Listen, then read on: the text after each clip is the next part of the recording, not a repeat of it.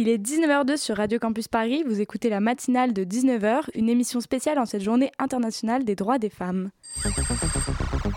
La matinale de 19h, le magazine de société de Radio Campus Paris.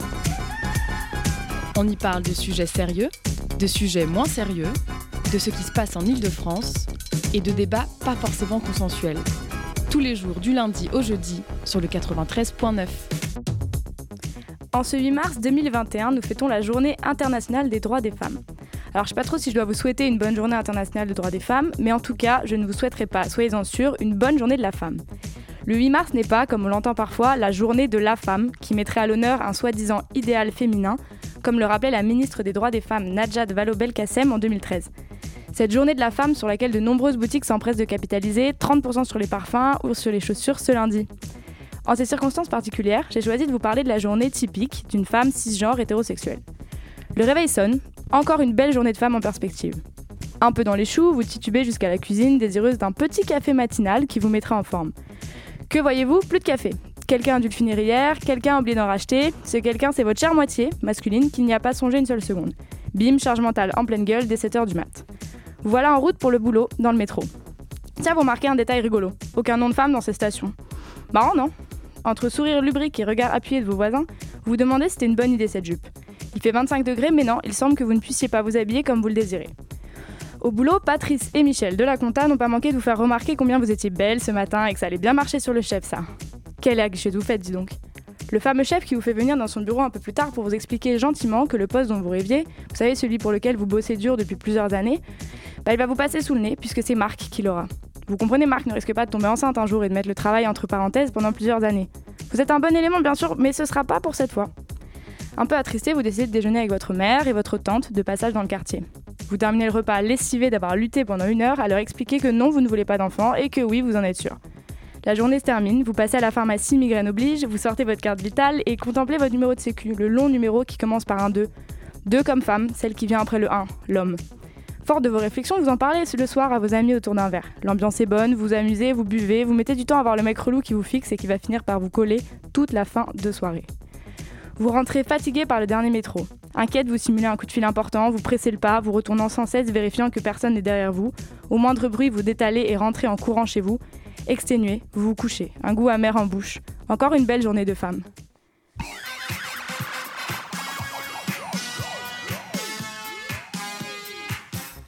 Au sommaire de cette émission ce soir, nous parlerons système patriarcal et sexisme pardon, qui infestent tous les domaines et plus particulièrement l'industrie musicale. Pour en parler, nous recevons Camille Froidevaux-Métairie, philosophe et autrice notamment du Corps des femmes, la bataille de l'intime, Lola Levent, journaliste musique, manageuse, fondatrice du compte Instagram Diva et qui a fondé l'association Change de disque avec Émilie Gonneau qui est aussi là ce soir. Elle est directrice de Nuage NC, agence de communication digitale qui s'occupe d'artistes de salles de spectacle, et elle a lancé le hashtag MusiqueToo pour dénoncer les violences sexistes et sexuelles dans le monde de la musique. Elle a aussi écrit L'artiste, le numérique et la musique, comment exister dans la jungle d'Internet. Dans le Zoom de la rédaction, on accueillera Fanny Vedren, rédactrice en chef et fondatrice du String Magazine, magazine écoféministe qui parle de rock, de féminisme et de cul. Un beau programme, sublimé encore par la chronique de Nadia. Bonne soirée à l'écoute de la matinale. La matinale de 19h. Du lundi au jeudi sur Radio Campus Paris. Dimanche 7 mars était organisée une marche contre les violences sexistes et sexuelles dans l'enseignement secondaire. L'université ou les écoles sont des lieux dans lesquels on prépare l'avenir, des espaces de progrès et d'évolution. Pourtant, on l'a vu et on le sait, les violences sexistes et sexuelles existent aussi à l'université. De là à dire que finalement le sexisme est partout, depuis toujours, il n'y a qu'un pas. C'est ce que va nous expliquer Nadia. Et salut Nadia. Salut Chloé. Ce soir, tu nous parles du phénomène d'invisibilisation des femmes, dans l'histoire notamment, avec des clichés qui remontent à la préhistoire. Toute l'histoire des femmes a été faite par les hommes, écrivait Simone de Beauvoir. Et sans surprise, c'est aussi le cas pour les sociétés préhistoriques. C'est ce que raconte Marilène Patou-Matisse dans son livre L'homme préhistorique est aussi une femme, publié aux éditions Alary l'année dernière. L'étude de la préhistoire naît au milieu du 19e siècle, au moment où les théories de médecine viennent renforcer l'idée religieuse que les femmes seraient inférieures aux hommes. Les premiers préhistoriens calquent alors leur vision du monde et de la répartition des rôles entre les sexes sur l'époque préhistorique. Ainsi, sans aucune preuve matérielle, les hommes préhistoriques sont décrits comme des chasseurs courageux, des artistes ou des guerriers protecteurs. La femme préhistorique est quant à elle faible et dépendante, cantonnée au même rôle traditionnel, la gestion du foyer et la reproduction. Or, grâce aux nouvelles techniques d'analyse des vestiges archéologiques, un grand nombre d'idées reçues commencent à être remises en cause. Prenons un de ces clichés. La chasse aurait été la seule affaire des hommes. Grâce à l'étude des liaisons observées sur les os au niveau des attaches des ligaments, on peut identifier des actions répétées, comme celles par exemple associées à la pratique du lancer. Et en réalité, chez les Néandertaliens, celles-ci sont présentes chez les hommes et les femmes, laissant donc penser que les deux sexes participaient activement à la chasse. Examinons un second exemple, lié au domaine artistique cette fois. Bien que les théories divergent sur la signification des peintures préhistoriques dans les grottes, peu de débats portent sur l'identité des artistes, ce seraient des hommes. Or, l'étude des 32 mains peintes au pochoir il y a 25 000 ans dans 8 grottes françaises et espagnoles montre que la majorité des mains peintes ont été réalisées par des femmes. Ces idées reçues se retrouvent également dans d'autres périodes de l'histoire, non? Absolument. Prenons une autre idée reçue quasi intemporelle, la guerre est une affaire d'hommes. Ce préjugé a influencé la façon dont les historiens ont interprété les restes archéologiques. Ils sont pendant longtemps partis du principe que, dès qu'une arme y était trouvée dans une tombe, le défunt était sans doute un homme. Et si un collier était trouvé, encore une fois, à coup sûr, c'était la tombe d'une femme. En 1880, à Birka, en Suède, une tombe viking attire particulièrement l'attention des historiens. Un squelette y a été inhumé en grande pompe avec des épées, des flèches et des chevaux sacrifiés. Pour ces archéologues, ce ne peut être que la tombe d'un grand guerrier viking, pardon, un homme donc. Pourtant, lorsque des preuves scientifiques viennent confirmer le sexe des défunts, les armes de guerre sont tout aussi bien présentes dans les sépultures des femmes que celles des hommes. L'étude de Charlotte Edenstierna Johnson et en 2014 un test ADN a d'ailleurs prouvé que la tombe de Birka était en réalité celle d'une femme guerrière, remettant en question l'interprétation du rôle des femmes par les historiens dans la société viking. Mais en quoi ces découvertes nous aident-elles aujourd'hui? L'une des banderoles célèbres du mouvement de libération des femmes lors d'une manifestation en 1970 disait, je cite, Il y a encore plus inconnu que le soldat inconnu, sa femme, pointant du doigt l'absence de reconnaissance de la contribution des femmes dans l'histoire, un phénomène qui porte un nom, c'est l'invisibilisation. Une enquête de l'ONG Soroptimiste en 2014 sur près de 65 000 noms de rues en France montrait que seuls 2% portaient le nom d'une femme. Une pratique d'anonymisation des femmes qui a commencé il y a bien longtemps. Florian Besson raconte que dans les chartes médiévales, les femmes n'y sont souvent mentionnées qu'en référence à leur lien de parenté avec un homme. Elles sont la femme de Jean, la mère de Pierre, la fille de Paul. Les notaires choisissaient de ne pas retranscrire le prénom de ces femmes car il n'y accordait aucune importance. L'étude du Centre Hubertine Auclair en 2011 sur les manuels scolaires établissait que seulement 2% des biographies de personnages célèbres des manuels de classe de seconde étaient consacrées à des femmes. Alors pour retrouver une vision plus juste du rôle des femmes dans l'histoire, je vous conseille la lecture du livre Ni vu ni connu du collectif Georgette Sand ou la série de bandes dessinées culottées de Pénélope Bagieux qui dresse des portraits de femmes comme Katia Kraft, volcanologue, ou Bertie Albrecht, grand activiste de la résistance française et bien sûr le livre de Marilène Poutou-Matisse, L'homme préhistorique est une femme, cité précédemment. Parce qu'il est grand temps de remettre enfin en lumière la véritable contribution des femmes. Merci Nadia pour cette chronique et pour ces recommandations de lecture qui vont nous permettre d'entrer bah, directement dans le vif du sujet avec nos invités. D'abord, salut à Anna qui m'accompagne pour cet entretien. Salut. Et bonsoir Camille Froidevaux-Métairie, Lola Levent et Émilie Gonneau. Merci d'être avec nous ce soir. Alors Nadia l'a bien montré, le sexisme s'adapte pas d'hier et on pourrait penser qu'en 2021 ces problématiques auraient disparu. Mais non, euh, la lutte est bien loin d'être finie. Nous sommes encore dans une société patriarcale pleine d'injonctions aux femmes. Tout d'abord, être une femme dans la société d'aujourd'hui, si on vous posait cette question, qu'est-ce que c'est? Lola Levent, du coup. euh, ça dépend. Euh, je trouve que ton, enfin, ta, chronique a été cool parce que ça dépend du moment de la journée. En fait, c'est ça qui est hyper pertinent, c'est que comme il se passe énormément de choses dans le regard des autres, euh, le matin, par exemple, quand tu es chez toi, ça veut rien dire. Pour moi, personnellement, ça n'existe pas. J'ai même euh, beaucoup de questionnements par rapport à à tout ce qui est euh, le genre et ça m'intéresse pas spécialement en ce qui me concerne moi personnellement. Par contre, une fois qu'on sort de chez soi, ça prend toute sa dimension euh, euh, politique et agressive en fait. Donc et puis il y a aussi la journée à l'échelle de la vie qui est l'âge en fait. Donc ça change aussi tout le temps. Moi je dirais que c'est fluctuant et c'est pas toujours très agréable. Et justement, avec l'ère MeToo, euh, comme on l'appelle, post-MeToo, est-ce qu'on pourrait dire aujourd'hui que la révolution est en marche et est-ce que ça a changé quelque chose d'être féministe aujourd'hui, euh, selon toi, Lola? Euh, ben moi, euh, comme, euh, comme je, suis encore un peu petite, c'est plus que ça a changé quelque chose, c'est que ça a créé quelque chose. je pense que mon, féminisme, il existerait moins ou pas pareil ou pas du tout s'il n'y avait pas eu ces, ces espèces de vagues-là. Après, il y avait des choses qui étaient déjà implantées dans mon esprit parce que bah, j'ai un parcours académique et puis j'ai une famille et des amis féministes de longue date. Mais, mais je pense que c'est c'est vraiment les mouvements universels qui euh, attestent de la véracité de nos expériences au quotidien. Donc, euh, donc ça, ça, change la vie, en fait. Euh, Émilie Gonneau, peut-être si vous vouliez répondre. Alors, c'est une vaste question, évidemment. je dirais que, effectivement, la question du genre ou même de, du regard de l'autre, moi, je sais que encore à ce stade, dans la mesure où il, il existe des discriminations, euh, on, est à la fois femme parce qu'on nous refuse et euh, on est femme aussi parce qu'on nous on donne aux autres, je trouve. Maintenant, euh, après, après, moi je sais que pour répondre aussi à la question du, féminisme, moi j'ai pas forcément été conscientisée. au fur et à mesure que je grandissais, je suis un peu plus âgée que Lola, moi j'ai 41 ans, du coup je pense que ça me situe dans la génération où, il y a cette idée que bon, bah, c'était un truc des années 70, un peu avant qu'on naisse, euh, que c'est bon, quoi. Et puis après, on vit une très grande injustice, une agression, un truc, et on se dit, ah, il y a un problème. Euh, et puis après, on se rend compte, euh, à titre personnel, le, lendemain d'être de, devenue maman, je me suis dit, mon corps vient de faire un truc de malade, et ce serait donc au nom de ça que je serais inférieure et cette espèce de d'arnaque totale euh, de l'infériorité des femmes m'a un peu explosé au, visage et je me suis dit ah oui non c'est plus possible. Donc euh, voilà un peu mon, positionnement par rapport à ça. Et à partir de là c'est devenu une espèce de, de lutte euh, de tous les instants même au niveau de la déconstruction de tout ce que tout ce qu'on a pu m'apprendre de ce que j'ai pu observer dans la société et pour essayer de changer ça quoi c'est vrai que maintenant, à tous les âges, on voit que le sexisme est quand même bien ancré dans notre société patriarcale. Il semble même être structurel, il intervient dans toutes les strates sociales, il est diffusé partout, il n'a pas de milieu. Aujourd'hui, Camille Froidevaux-Maîtrerie, à quel niveau est-on arrivé, selon vous? À quel niveau le sexisme? C'est ça la question? Oui, c'est ça, un peu. Ouais. Comment, euh, comment il peut s'exprimer dans les exemples quotidiens, euh, selon vous?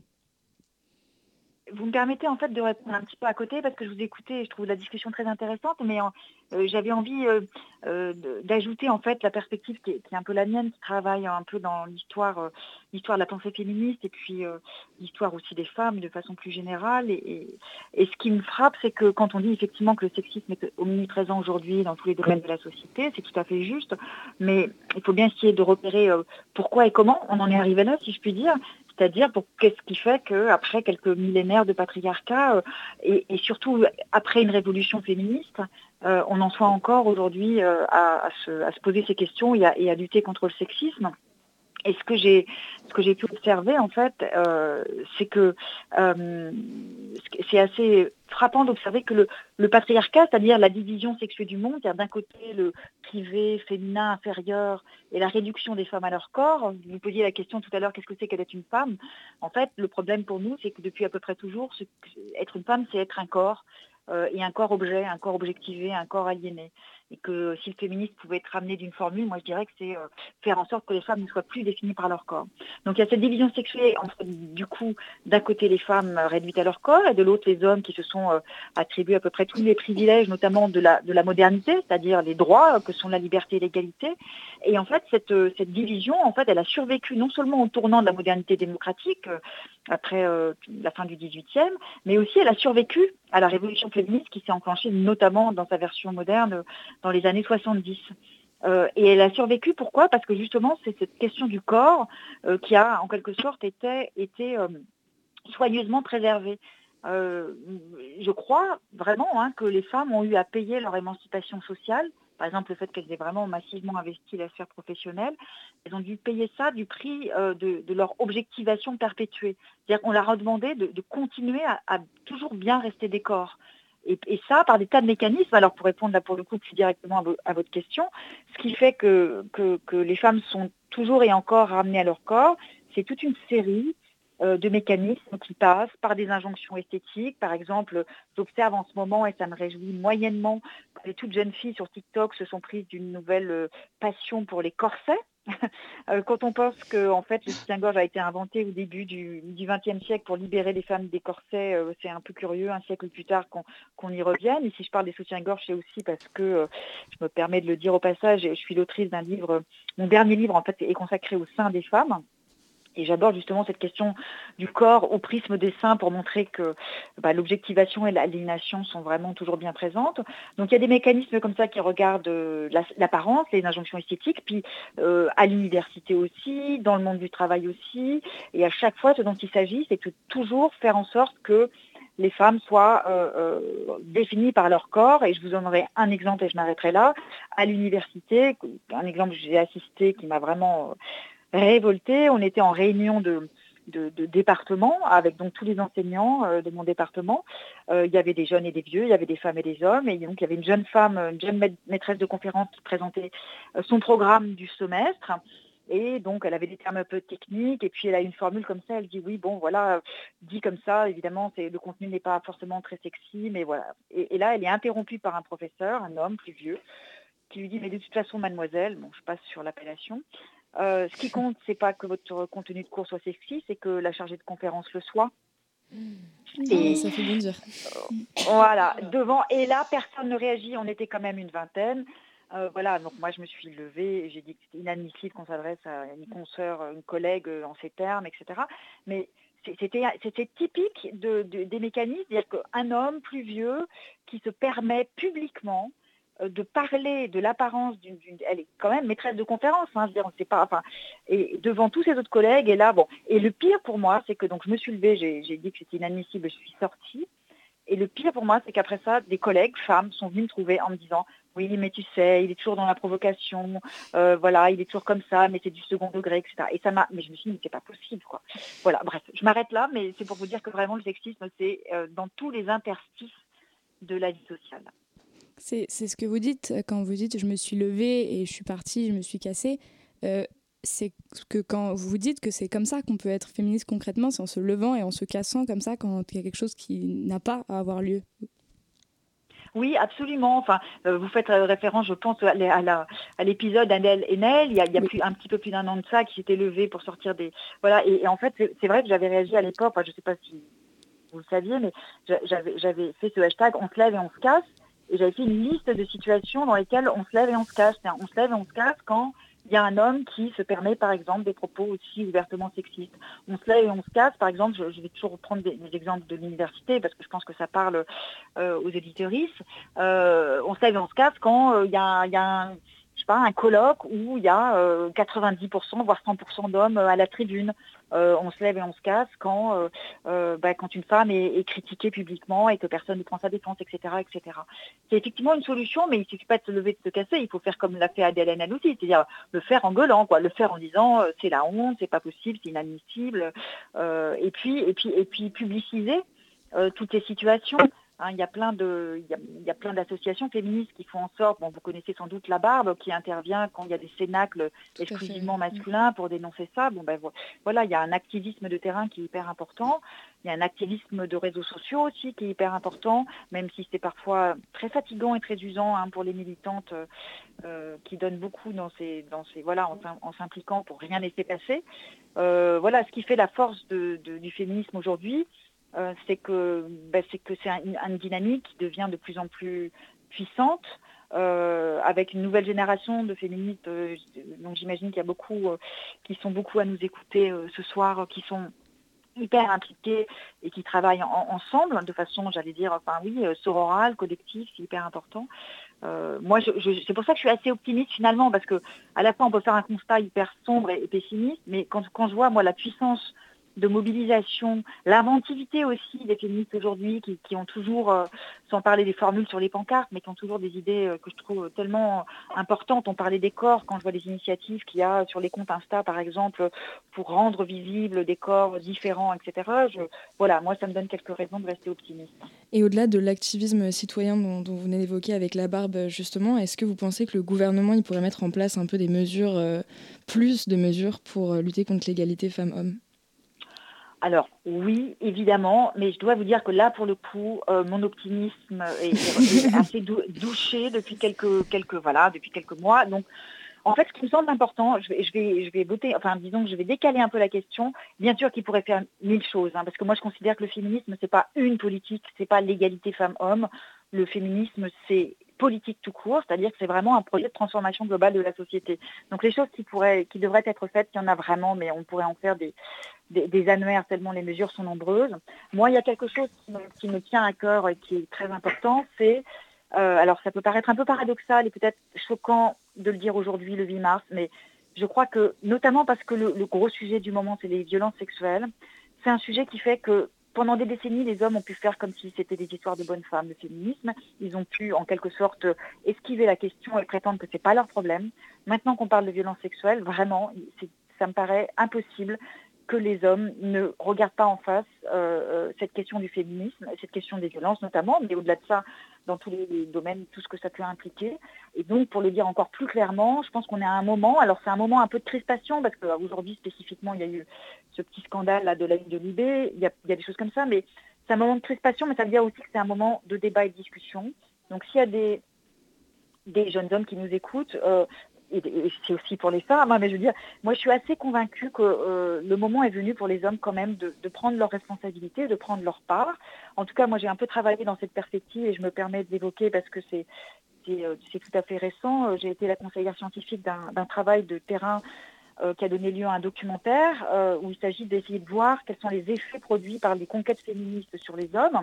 Donc c'est pas pour faire, c'est pas pour donner la parole aux hommes, pas du tout, mais c'est pour leur tendre un miroir et pour qu'ils puissent euh, se situer sur une, échelle d'une sorte de féministomètre euh, et, prendre conscience quand même qu'il y a des choses aujourd'hui qui sont, enfin voilà, qui peuvent pas rester euh, euh, à la fois aveugles et muets par mhm. rapport à toutes ces évolutions. Effectivement, bah, on y reviendra, on y reviendra, et c'est vrai que ça concerne tout le monde. Vous avez raison de, le préciser. Moi, je voulais revenir sur vos travaux que vous avez réalisés autour du corps de la femme, notamment pour parler de l'industrie musicale dont on va parler tout à l'heure. Beaucoup d'artistes féminines ont dénoncé la culture esthétique qui pèse sur leur physique, les injonctions à se maquiller, à sculpter leur corps, à s'épiler, à toujours soigner son apparence pour être bah, plus vendeur. Je pense notamment au tollé d'Alicia Keys qui a arrêté de se maquiller en interview et qui se présentait naturelle aux journalistes. On en a énormément parlé juste parce qu'elle avait arrêté de se maquiller. quoi. Est-ce que ça vous fait un peu écho Enfin, Est-ce que ça fait écho à vos travaux Et qu'est-ce que vous pouvez nous en dire en quelques mots, euh, Camille Froide Vométerie Oui, alors la question du, corps des femmes et des injonctions, elle, est, elle, est, cruciale. Enfin, comment dire? Euh, Moi, ce que j'observe, c'est qu'il y a un, un, ressort très efficace du patriarcat qui consiste à continuer de faire croire aux, femmes que leur apparence passe avant tout le reste. Et donc continuer de faire peser sur elles des injonctions et des dictats sans fin, sans cesse renouvelées, euh, de façon à ce qu'elles soient encore et toujours enfermées dans cette obsession de leur apparence. Euh, c'est ravageur pour moi, notamment pour les plus jeunes, parce que pendant que les filles sont occupées à euh, améliorer leur apparence, alors que ce soit avec des filtres magiques sur Instagram ou euh, des tas de pratiques plus ou moins pénibles par ailleurs pour être plus, plus musclées, plus minces, avoir une peau plus lisse, etc. pendant qu'elles sont occupées à ça, bah, elles ne sont pas occupées à faire d'autres choses et le monde des hommes continue de tourner sans elles. et c'est autant de, choses qui, qui, en fait, euh, entretient une forme de comparaison perpétuelle entre les femmes. C'est ça que je trouve l'efficacité et la ruse du patriarcat, c'est d'organiser à une échelle massive euh, la compétition entre les femmes pour ce qui concerne leur apparence. Dès leur plus jeune âge, hein, j'ai vu dans, mon enquête sur les cinq, euh, les ados dès 12-13 ans, elles sont déjà dans, dans l'évaluation et, la comparaison perpétuelle. et donc, elles avancent dans leur vie de femme avec cette obsession du corps euh, euh, qui doit être conforme aux dictats sociaux et patriarcaux. Et ça, c'est vraiment euh, un, comment dire, c'est ravageur parce que c'est comment dire, c'est les priver aussi de, leur puissance d'action, euh, c'est les, enfermer dans une définition d'elle-même qui est totalement objectivée, euh, et c'est les priver aussi de leur, voilà, de leur, de euh, du fait qu'elles sont des, corps sujets. Hein. Moi, je travaille beaucoup cette notion du passage à la subjectivation des corps, parce que je, suis persuadée qu'on ne peut pas faire l'économie, enfin, on ne peut pas faire comme si on n'avait pas de corps. quand on est une femme, sans doute davantage encore, mais quel que soit son sexe et quel que soit son genre, on, est, on, est, on se présente aux autres sous une forme incarnée. L'enjeu aujourd'hui, c'est de pouvoir réfléchir cette incarnation de la façon la plus libre possible, essayer de s'affranchir des dictats esthétiques, essayer aussi de s'affranchir des injonctions en termes de, rôle genré, donc et, de, pouvoir se dire que on peut faire de voilà on peut choisir l'apparence et le genre sous lequel on se présente aux autres on doit avoir cette liberté et, évidemment c'est des combats qui paraissent sans fin mais là encore c'est vrai que c'est un peu sans fin, mais, ça nous parle, je pense, en tant que jeunes. Et merci beaucoup, en tout cas, d'avoir été avec nous, euh, Camille Froidevaux. On conseille à tous les auditeurs d'aller regarder votre documentaire Mal du siècle, euh, accessible en VOD en ligne aujourd'hui, il me semble, et qui s'intéresse justement aux conséquences qu'a le féminisme sur les hommes. Merci beaucoup. On parle du sexisme dans le milieu de la musique juste après cette petite pause musicale. Oh, putain, meuf, t'es la baisse. Petit monsieur, petit costard, petite bedaine, petite saleté dans le regard, petite fredaine. Petite poussée dans les coins, sourire salace. Petite ventouse au bout des mains comme des limaces. Petite crasse. Il y peut rien, c'est son dessin, quoi. Il n'est pas un assassin, il veut simplement apprécier ce que la nature met sous son nez. Mais c'est pas grave, c'est juste une femme. C'est juste une femme à saloper juste une femme à dévaluer. Je pense pas qu'on doive s'en inquiéter. C'est pas un drame, c'est juste une femme. Petit ami, petit patron, petite pointure. Petit pouvoir, petit chef haillon, petite ordure. Petit voisin, petit professeur, même baladeuse. Petit curé, petit docteur, parole visqueuse, entremetteuse. Il peut rien si ça l'excite. Qu'est-ce qu'elle a, c'est hypocrite. Elle devrait se sentir flattée qu'on s'intéresse à sa beauté. Mais c'est pas grave, c'est juste une femme. C'est juste une femme à humilier. Juste une femme à dilapider. Je pense pas qu'on doive s'en offusquer. C'est pas un drame, c'est juste une femme.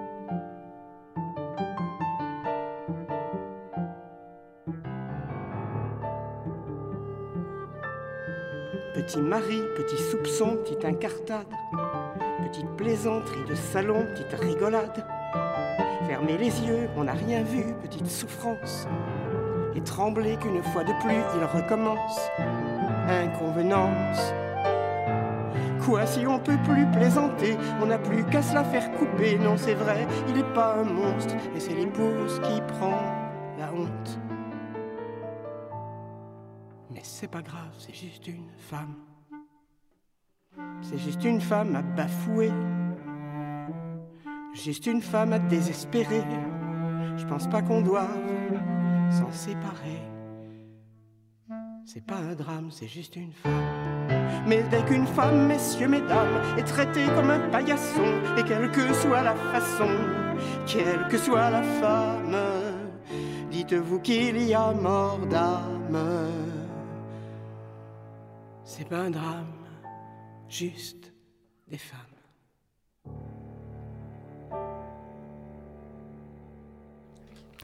On est toujours sur Radio Campus Paris et on parle de sexisme dans l'industrie musicale avec Émilie Gonneau et Lola Levent. Le hashtag MusicToo a mis en lumière une réalité très sombre dans ce milieu, puisque euh, une femme sur trois du secteur dit avoir été victime de harcèlement sexuel d'après une enquête datant d'octobre 2019. Lola Levent, vous êtes journaliste musicale et Émilie Gonneau, vous êtes directrice d'une agence de communication digitale spécialisée dans le monde de la musique. Alors Émilie Gonneau, vous avez lancé, le hashtag, euh, MusicToo, qui a été repris ensuite par le collectif du même nom. Euh, selon vous, comment ça se fait qu'on n'en ait pas parlé avant, qu'il ait mis tant de temps à être repris? Je, trouve que paradoxalement, il n'a pas mis autant de temps que ça à être repris. Moi, quand j'ai utilisé ce hashtag, c'était pour témoigner de moi, ce qui m'est arrivé 12 ans plus tôt, jour pour jour, et euh, pour poser un constat en disant euh, je ne suis pas une exception, et à partir du moment où je ne suis absolument pas une exception, je ne suis pas le sujet, et le sujet c'est un problème structurel d'un milieu, et l'avantage d'un hashtag comme ça, c'était de passer de me to l'individu à Music to un écosystème qui est euh, gangréné de bah, tous les niveaux. Et donc, euh, à partir de là, c'était de dire, déjà, il faut commencer à dire les choses et que la honte, euh, bah, comme on le dit, change de camp. Parce que c'était pas à moi d'avoir honte, surtout qu'on est beaucoup trop nombreuses à qui c'est arrivé. Et qu'une fois qu'on dit les choses, on peut commencer à les changer. Mais tant qu'on ne les dit pas, on est en train d'entretenir cette espèce de non-dit, la honte, le secret, l'hypocrisie aussi, parce que tout le monde sait. Et donc, donc après, le fait que c'était dit, que ça ait pas mal circulé et que derrière, effectivement, il y ait le collectif Musique 2 qui a décidé de, reprendre le hashtag et de l'amplifier avec sa, campagne de, de, récolte de témoignages, mais c'est pas la seule, euh, c'est pas, euh, enfin, heureusement, mais c'est pas le seul collectif. Il y a donc euh, Lola qui est là avec Diva qui avait commencé même avant ça. Donc je pense que c'était plus un peu le signal que bon, peut-être dire les choses maintenant, et puis on peut peut-être vraiment changer parce que tant qu'on le fait pas, on va continuer à souffrir et à se faire du mal. Et par rapport à ce que disait Camille euh, Froide-Vaumetterie, à perdre du temps, nous, dans nos aspirations, nos rêves, nos ambitions et à les mettre de côté le temps d'essayer de, se réparer du mal qu'on nous a fait. Donc, euh, c'est un peu ça l'idée. C'est vrai qu'on parlait de nous de temps long euh, par rapport euh, au hashtag MusicToo, par rapport au cinéma. Et je sais que vous l'avez relevé notamment que le hashtag MeToo n'était pas que dans le cinéma justement et qu'il y avait peut-être eu un peu un déni dans le milieu de la musique. Est-ce que vous trouvez qu'il y a un problème spécifique dans l'industrie musicale? Malheureusement, c'est-à-dire que musique tout, c'était pour dire il y a aussi un problème dans la musique, mais euh, la société est patriarcale.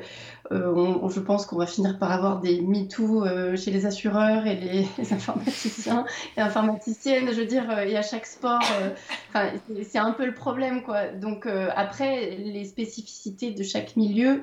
relèvent du décor dans lequel et des, des, costumes et des personnages, mais, mais les, on en parlera après, mais la raison pour laquelle euh, j'ai voulu agir et, j'ai cofondé une association qui s'appelle Change de disque, c'était de dire bon, bah, il y a un problème structurel. Euh, comment est-ce qu'on s'attaque au fondement de ce problème structurel pour qu'enfin on en finisse plutôt que de ne jamais cesser de s'étonner d'un problème comme si on le découvrait et de perdre du temps quoi. Justement, euh, cette association Change de disque, du coup, vous avez cofondé avec Lola Levent. Est-ce que vous pourriez nous en dire un petit peu plus, euh, notamment Lola, peut-être? Ah bah non, je vais laisser la parole à Émilie pour cette initiative exceptionnelle et j'en profite pour dire que Émilie euh, est aussi une sorte de mentor pour moi à la fois dans ce milieu et aussi sur ces questions-là et notre rencontre elle est intimement liée euh, bah, la présence de violences sexistes et sexuelles dans ce milieu donc c'est à la fois malheureux et heureux c'est ce qui nous a réunis et, euh, c'est ce qui nous a mené ben, l'été dernier à, cette, création d'association mais qui a été imaginée par Émilie et elle m'a gentiment proposé d'en faire partie, donc je lui, lui laisser la parole. Émilie Gonneau. Kire sur toi. Euh, non, mais en gros, change de disque, l'idée c'est de se dire, c'est un peu la pièce manquante du puzzle. Il y a plein, plein, plein de collectifs incroyables qui euh, dénoncent, décryptent, font des appels à témoignages, euh, créent des événements safe, des recensements, des annuaires, des mises en valeur de femmes. C'est incroyable tout ce qui se passe. On a même une liste d'initiatives et orgas géniales qui, est mise à jour tous les jours, tellement il y a des trucs, des podcasts aussi, des films. Euh, l'idée de Change de 10, c'était de se dire, nous, on se place sur le terrain de l'action et de créer, donc on, a, on s'est lancé en septembre, on a fait un appel à volontaires, donc euh, sur notre site internet, euh, d'ailleurs pour les personnes qui nous écoutent, si ça vous intéresse. donc c'est changejedisque.fr. les gens choisissent un ou plusieurs des, des trois cas de figure parcours sur lesquels on travaille, à savoir artistes, freelance et entreprise. Et euh, on est à plus de 170 volontaires aujourd'hui. L'idée, c'est qu'on peut être anonyme, c'est qu'on peut contribuer au changement euh, en fonction de, 5 minutes tous les deux mois, de 2 heures euh, par semaine, peu importe, de manière anonyme ou non, pour dire en gros, nous, on travaille sur, sur ces parcours, que dans chaque parcours, on a établi quelles sont toutes les étapes d'un parcours d'artiste, toutes les étapes d'un parcours freelance et de quand on travaille dans un milieu, une entreprise ou d'une structure, en tout cas avec un organigramme. Et sur chacune de ces étapes, on fait des réunions flash d'une heure, pas plus, où on décortique euh, quels sont les problèmes à la source euh, des situations qu'on constate et qu'on déplore, euh, quelles sont les ressources qui existent déjà, et ensuite, qu'est-ce qui, si ça n'existe pas, qu'est-ce qu'on préconise comme solution, comme petite chose à faire, et à partir, en gros, comment est-ce qu'on améliore les choses. Et à partir de là, on est en train de compiler plein de choses qui vont permettre d'être euh, euh, des outils de travail pour aller travailler avec des structures pilotes qui vont nous dire, OK, alors ça c'est super, ça c'est applicable sur le terrain.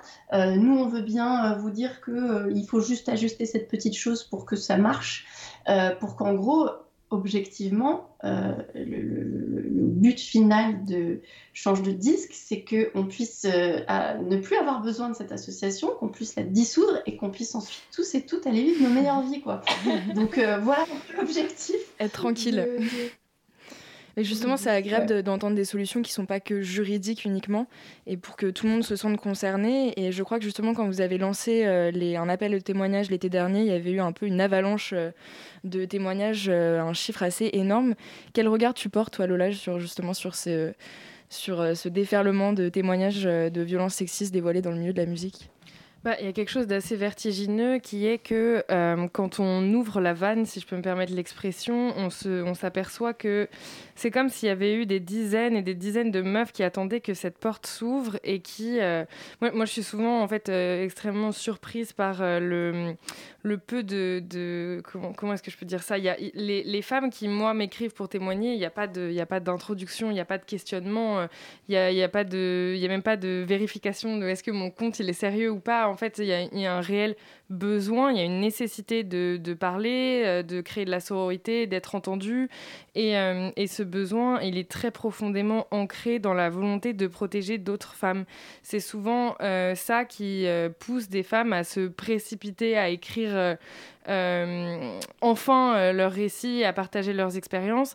C'est vraiment l'urgence de de, de souhait, enfin ce souhait urgent que qu'il n'arrive pas la même chose à quelqu'un d'autre quoi. Donc euh, donc c'est ça qui est à la fois hyper respectable et extrêmement euh, impressionnant en tout cas quand on est derrière l'écran quoi. Et là tu parles de ton de ton compte Instagram Diva sur lequel du coup Exactement. Tu, reçois des, des, témoignages de femmes. Ouais. Et euh, moi, je voulais te parler, enfin, parler du coup de, de, ce label Because Music, qui, yes, sir. qui donc aujourd'hui, euh, donc on l'a vu, le, directeur marketing euh, a été licencié. Euh, ils ont l'air d'avoir changé. Il était DG. Il était même, il... était plus que ça. Il était directeur général. Directeur général, et qui, il a été licencié. Bon, voilà.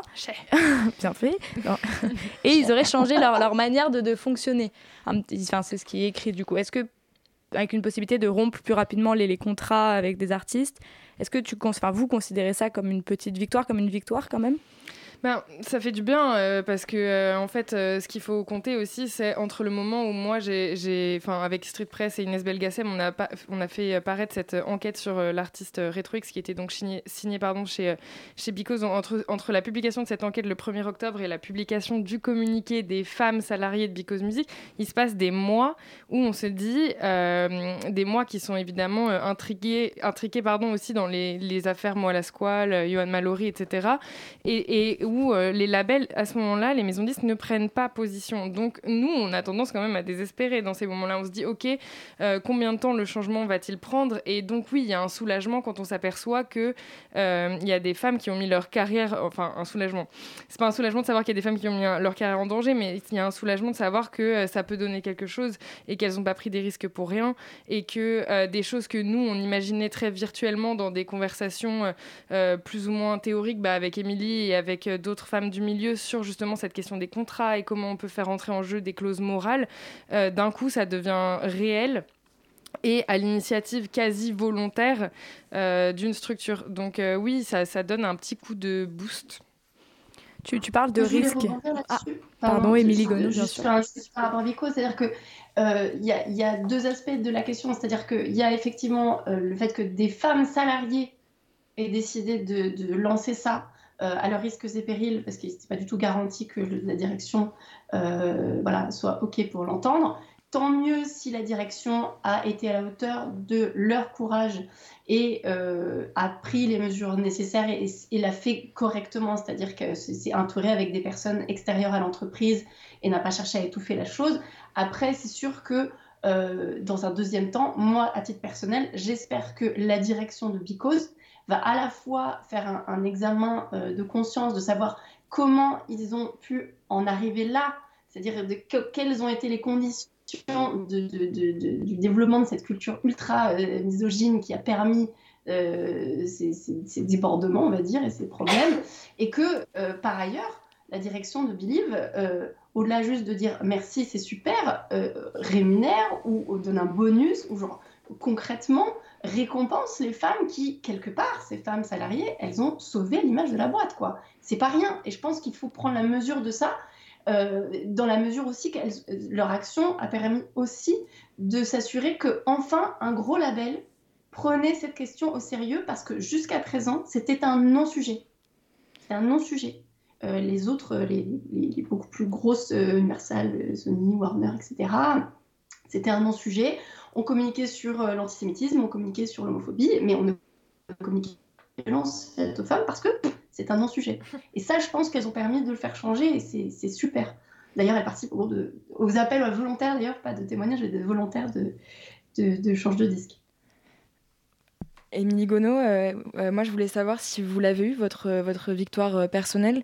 Dans une lettre ouverte poignante que vous nous livrez sur votre site, vous racontez votre agression sexuelle commise il y a 13 ans aujourd'hui, dont l'agresseur reste encore impuni et se dit aujourd'hui féministe.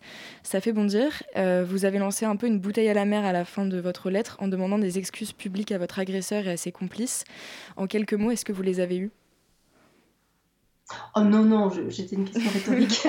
Euh, c'est-à-dire que, non, c'était un peu une, c'était, c'était une manière de dire, je sais que tu, enfin vous, parce que dans, les complices, il y avait aussi des, femmes de la direction de l'époque, euh, c'est juste une, manière de dire, écoutez, euh, je, sais que vous n'êtes pas capable de faire ces excuses parce que le faire, ça voudrait dire être prêt à assumer les conséquences mmh de ces actes et de, et de cette complicité il y, a, il y a longtemps. Euh, mais c'est juste, euh, par contre, se glosser d'être féministe, vouloir faire de grandes choses, etc. C'est une vaste blague. Après, c'était très étrange pour moi parce que fin décembre, dans le monde, euh, l'agresseur a été quelque peu interpellé sur mon cas et euh, n'a pas fait de commentaire, ce que j'ai vu comme une espèce d'aveu. Donc j'ai trouvé ça très intéressant. mais j'attendais pas d'excuses. Non, heureusement que j'attendais pas d'excuses pour me reconstruire parce que ce que je dis aussi dans le texte, c'est que justement, je ce, dont il fallait que j'arrive à déconstruire, c'était que tout ce qui m'était arrivé de bien, euh, parce qu'on m'a fait dérailler dans, mes ambitions, dans la vision que j'avais de la manière dont j'allais faire ma carrière, euh, c'était que tout ce qui m'était arrivé de bien, c'était pas grâce à cette personne et ces personnes, mais en dépit d'elle et bien grâce à moi. Euh, bien sûr. Et ça, c'était un vrai, travail. C'est vraiment grâce à vous. Et merci beaucoup d'avoir été avec nous ce soir, Émilie Gonneau et Lola Levent. Merci à vous. Et on se retrouve juste après ça.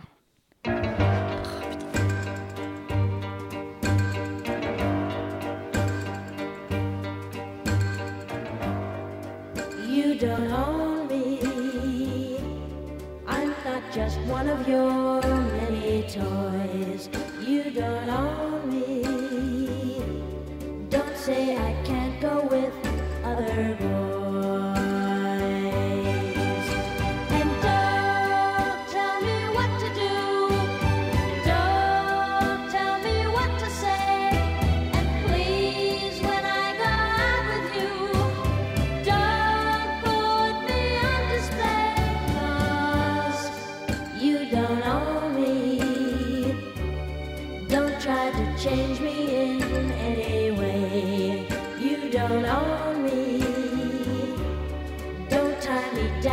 side never stay.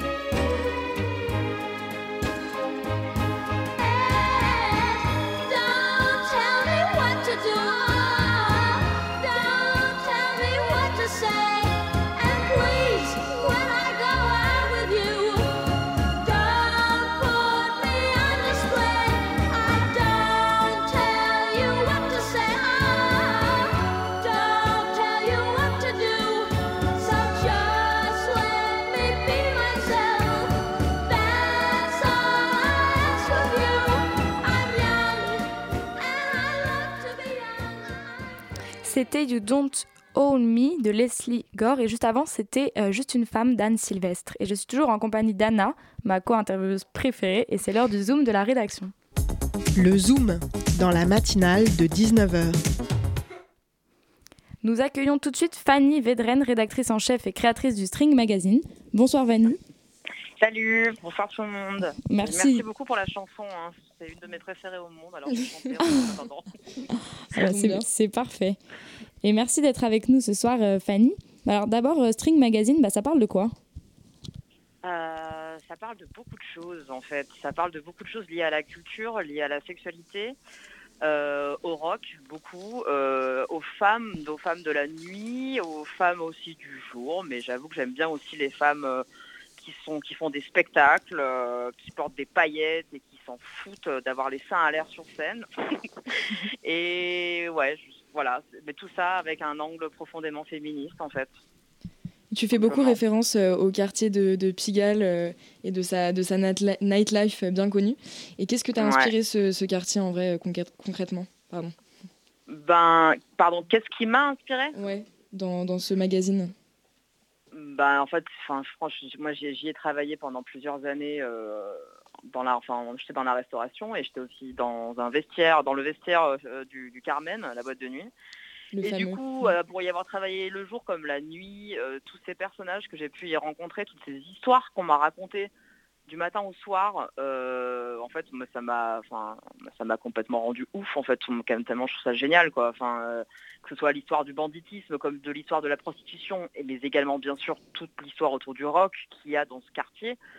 Enfin, c'est un puits de connaissances et d'histoires qui est génial et qui au final aujourd'hui se meurt un petit peu, mais pas trop non plus. Et, et voilà, en fait, j'ai eu envie de partir un peu sur cette base-là, en fait, et, euh, et récupérer un peu tous ces sujets-là, en fait, et euh, voilà. Je pense que c'est un peu comme ça que qu'est né le, le projet, et euh, étant de base euh, fan de rock, et voilà, je Ça aide. que dire de plus, ouais. ouais. Ouais, J'espère que maintenant que tu, tu vis à Nice, ça te manque pas trop Pigalle et que tu as retrouvé quelque chose un peu comme ça là-bas. Bah, euh, évidemment que si, mais très honnêtement, euh, le, le Covid aidant, euh, enfin, pas comme je peux, je peux pas avoir de, je suis mélancolique, mais je suis pas nostalgique parce que je peux pas, je peux pas aller là-bas. Enfin, si, je peux y aller, bien sûr, mais enfin super, hein, pour voir les trucs fermés, je m'en fous un peu. en fait. Y a- aller, à- aller à Pigalle le dimanche, j'ai déjà fait ça pendant- pendant 10 ans de ma vie, donc euh, non, non, enfin, franchement, ouais, si, j'aurais le seum, j'aurais le seum cet été, quoi. Des choses comme ça, on va dire. Et nous, on voulait te parler de- d'écoféminisme parce que euh, on sait que c'est important pour toi. Enfin, c'est important. Est-ce que tu peux nous en dire un petit peu plus On se questionne sur ce que c'est? Bah, disons qu'en fait, euh, le féminisme, euh, c'est une chose, mais il n'empêche que les féminismes, c'est quand même avoir une conscience d'esprit de base sur, sur tous les problèmes ambiants de la Terre, en fait, et que donc l'égalité, la parité, c'est une chose, le respect des autres, euh, donc ça concerne évidemment aussi le racisme, enfin, c'est un peu un tout, mais qui fait aussi que, euh, à mes yeux, être féministe, c'est avoir conscience de la situation actuelle euh, en termes d'écologie, et, être de base fondamentalement contre le capitalisme. Parce que le capitalisme engrange le racisme, engrange, engrange, la misogynie, engrange le sexisme, mais engrange aussi la pourriture des océans, enfin tout ça en fait. Et du coup, à mes yeux, c'est important aussi de ben, d'avoir ces idéaux euh, qui soient relativement inscrits euh, tout le temps dans mes convictions en fait. Du coup, euh, ben, à toute petite échelle que je pouvais porter, enfin pour moi, c'était quand même une, base, une priorité absolue en fait. de trouver un moyen de faire du papier, enfin d'utiliser du papier recyclé pour, pour sortir le magazine. Alors après, bon bah voilà, en fait, je, je suis pas du tout parfaite sur dans la mesure où bah, j'ai un foutu iPhone euh, dont je suis totalement accro, parce qu'en même temps, bah voilà, je dois bien gérer mon média sur, euh, sur Instagram, parce que sinon, bah, il n'aurait aucune vie.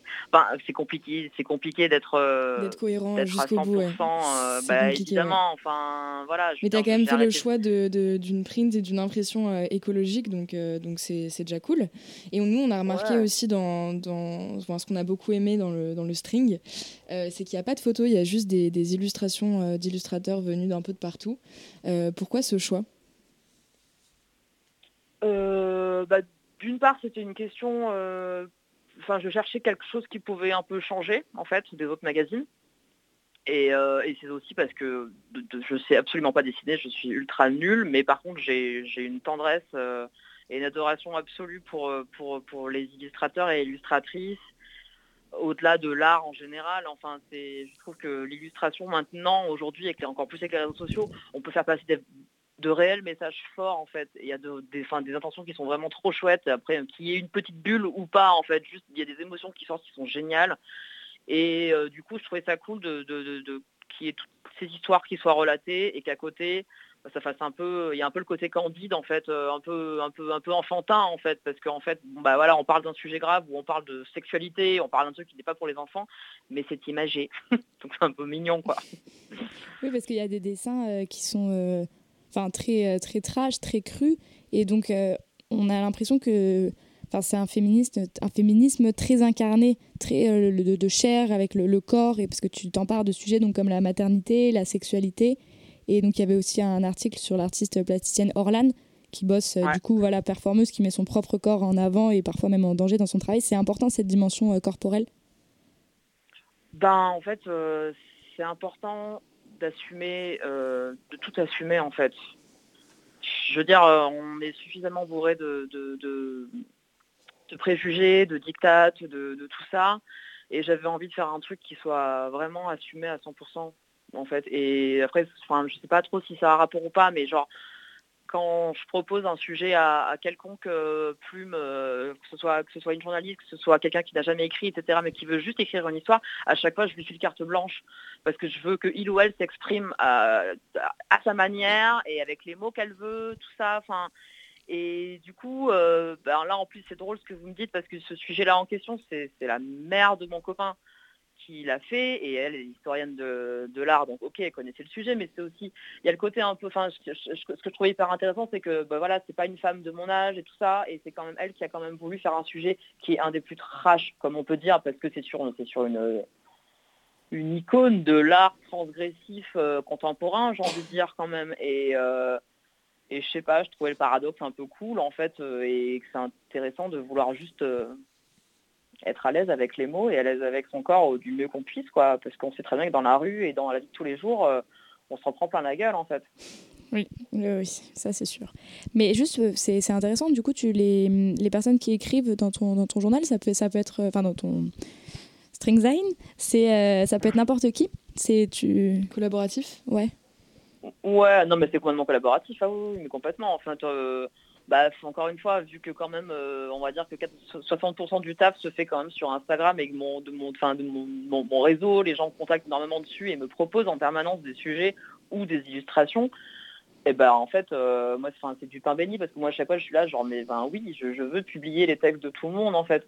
Alors après, euh, avant, avant de créer, enfin avant quand je commence à, débuter un, nouveau numéro, je me pose deux secondes avec avec Clara qui s'appelle sur son pseudo Anna euh, sur Instagram, qui est du coup la directrice artistique du magazine. Et d'une part, on se demande quelles, couleurs seront les nouvelles couleurs attitrées au nouveau numéro. Et puis, suite à ça, on fait passer un appel à, la collaboration. En fait, genre, tu veux écrire un sujet, tu veux dessiner, bah, envoie-moi ce que tu veux. Et, euh, de là, on en choisit, euh, sais pas, ça dépend, entre, 15 et 20, un truc comme ça. Mais après, voilà, il y a aussi des gens qui sont là depuis, depuis le numéro 1 et qui, avec, qui, qui ça, me, ça, me, tient vraiment à cœur de vouloir absolument retravailler avec elles, elles et eux, des copines aussi du quartier de Pigalle, des artistes, enfin euh, bon. Euh, et ça, de manière permanente, euh, derrière le string, vous êtes combien? À peu près ben, c'est compliqué de dire ça en fait parce que déjà sûr on est deux encore une fois c'est moi et Clara et après ben voilà j'ai on va dire 5-6 personnes qui, on va dire plutôt plus 3-4 qui ont fait vraiment les trois numéros jusqu'à ce jour. Mais euh, après d'autres là qui, enfin je sais pas, des, copines qui, qui ont, enfin qui font des plumes et, euh, et qui écrivent régulièrement pour, euh, pour au moins pour Instagram. Je pense aussi à, à Angelina Guibou, Bon, ça dépend, quoi, mais sinon, globalement, enfin, il n'y a aucune équipe, quoi. C'est euh, voilà, c'est tout, c'est un, petit réseau qui se fait par Insta et on se parle en permanence et on se donne des idées régulières et tout ça, et tout le monde participe un peu quand il a envie de participer, quoi. Et du coup, c'est un, c'est un magazine euh, par an. Mais alors, euh, tu parles, enfin, dans ce, magazine, vous, parlez de, sexisme, de discrimination, bien évidemment. qui est présente dans tous les milieux et tu l'as décrit dans le milieu du vin aussi, j'ai vu. Ouais. Parce que, si tu veux, nous... Bah, bah, en fait, oui, bah, bah, d'une part parce que j'aime le vin. et non, mais c'est surtout parce que bah, déjà, justement, là, tu vois, je parlais d'Angelina. Angelina, elle, elle est, elle est basée à Marseille, mais elle travaille euh, dans un restaurant euh, où elle sert, euh, elle sert du vin nature et elle s'y connaît très très bien. Elle a fait une formation et tout ça. Et elle est quasi sommelière, on pourrait dire, mais sans avoir le papier, on va dire, voilà. Donc du coup, elle, en tant que journaliste, ça lui faisait beaucoup plaisir d'écrire là-dessus. Mais au-delà de ça, bon bah voilà, vous avez dû vous renseigner, je sais pas, mais moi je vends du vin aussi avec mon copain. enfin, je livre du vin en fait en vélo électrique. Depuis, euh, depuis six mois, j'ai monté ma société en fait à Nice. Et du coup, bah, en fait, on a eu l'occasion de rencontrer des, des, vignerons, des vigneronnes qui ont pu aussi nous parler de ces problèmes-là, mais aussi euh, le principe de, enfin voilà, il y a des gens comme euh, ultra impliqués comme comme Fleur Godard, par exemple, qui parlent, qui dénoncent très souvent ce genre de ce genre de choses dans le milieu du vin. Donc c'est hyper important de, bah, de mettre en avant le fait que tous les milieux sont, enfin, sont, propices au, sexisme en fait. Et voilà, et cet, article dans le 3, euh, c'est Angelina qui me l'avait proposé et comme c'est comme une évidence en fait euh, qu'il y soit. Oui, parce que le, vin n'est pas qu'un milieu réservé aux hommes du tout. Il y a de plus en plus de jeunes euh, œnologues ou sommelières qui sont. Mais de jeunes comme de, mais de jeunes comme de, comme de femmes plus matures. Enfin, genre, je pense à une en particulier qui nous a beaucoup parlé de ça et qui nous en parle régulièrement avec mon mec. Enfin, et ça a beau être une, mère et même une grand-mère d'ailleurs, elle en est quand même toujours autant victime. Et elle est toujours autant outrée de ce qu'elle peut se prendre dans la gueule. Et euh, alors qu'elle sa place, elle l'a fait en fait. Mais il n'empêche qu'elle fait du vin avec son mari. Et donc, euh, ben, on va plus parler du, vin de Monsieur Machin. Mais c'est une honte parce que euh, bah, parce que en fait, elle est là. En fait, elle a fait 50% du job et, et son mari en est enfin, la défendre, mais qu'au bout d'un moment, en fait, mm. euh, aller jusqu'où, quoi. C'est, ouais. Mais merci beaucoup, Fanny Vedren, d'être venue nous parler ce soir. On, vous, on rappelle votre magazine, Le String, magazine écoféministe qu'on peut retrouver sur Instagram, euh, Le String Zain. Et alors, la matinale de 19h, c'est fini pour aujourd'hui. Merci à Camille Froidevaux-Métairie, merci à Lola Levent, à Émilie Gonneau et à Fanny Vedren d'avoir été avec nous ce soir. Merci à Nadia, merci à Anna, merci encore à Margot pour la réalisation et à Anaïs pour la programmation. Et on se retrouve mercredi pour une nouvelle matinale. Et bonne soirée à tous à l'écoute de Radio Campus Paris.